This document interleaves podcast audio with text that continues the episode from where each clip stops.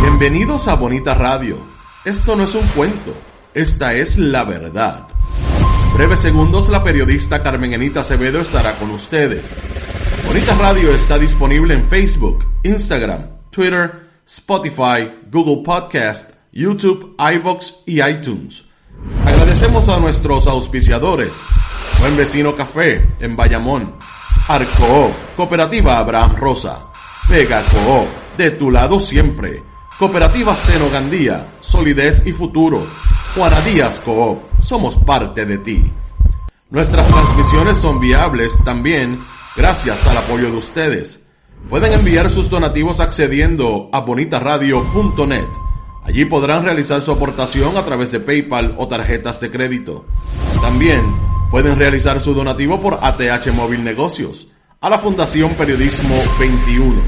O pueden enviar un cheque o giro postal a PMB número 284, Pio Box 194000, San Juan, Puerto Rico 00919-4000. Bonita Radio. Esto no es un cuento. Esta es la verdad. Con ustedes, la periodista Carmen Enita Acevedo, en directo desde el estudio Roberto el Indio Acevedo. Buenos días, Puerto Rico y el mundo. Soy Carmen Enit Acevedo y estamos en Bonita Radio. A esta hora, a las 8 y 5 de la mañana, Bonita Radio se enciende para conversar sobre ustedes, con ustedes y de lo que ustedes tienen derecho a saber. Aquí y en cualquier parte del mundo donde se encuentre un puertorriqueño, Bonita Radio se conecta. Gracias por estar, gracias por estos días de mucho apoyo. Nosotros vamos a hablar hoy definitivamente de lo que han sido las últimas horas de la investigación relacionada con los Super PAC, el financiamiento de las campañas, para hacerlo un poco más amplio, del el 2020 que incluyen el Super PAC de Joseph Fuente Fernández y la campaña de la gobernadora sucesoral Wanda Vázquez Garcet. Los extremos que vamos a discutir hoy los discutimos a base de lo que el gobernador le contestó ayer a los colegas periodistas con relación a la investigación que podría salpicar su gobernación, su candidatura a la gobernación y sobre todo a sus allegados. Vamos también a hablar de las investigaciones que también por investigaciones periodísticas se mueven hacia la esfera del Departamento de Justicia. ¿Qué piensa, eh, por lo menos las audiencias que se comunican y están todo el tiempo dando su opinión y su posición con relación a la imagen del Departamento de Justicia?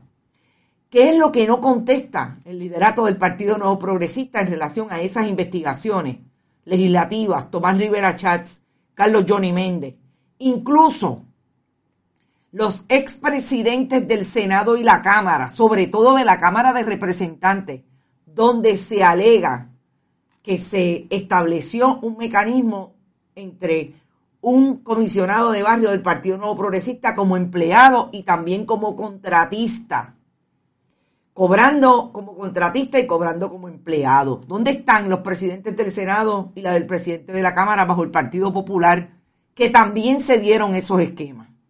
Vamos a hablar sobre eso. Y obviamente yo quiero empezar estableciendo lo que me llama profundamente la atención, que es con el tema del COVID-19, que hoy el Departamento de Salud diga que 11 personas murieron por COVID. La tasa en Puerto Rico supera el 26% de positividad. El COVID es posible que esté en esa etapa nuevamente de que nos coloquemos todavía con más problemas sobre todo sobre la base que los científicos establecen, pueden ser las variantes.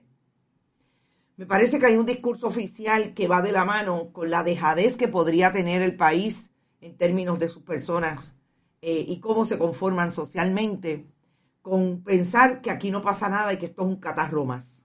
Yo acabo de tener de cerca el COVID-19 entre mis personas más queridas.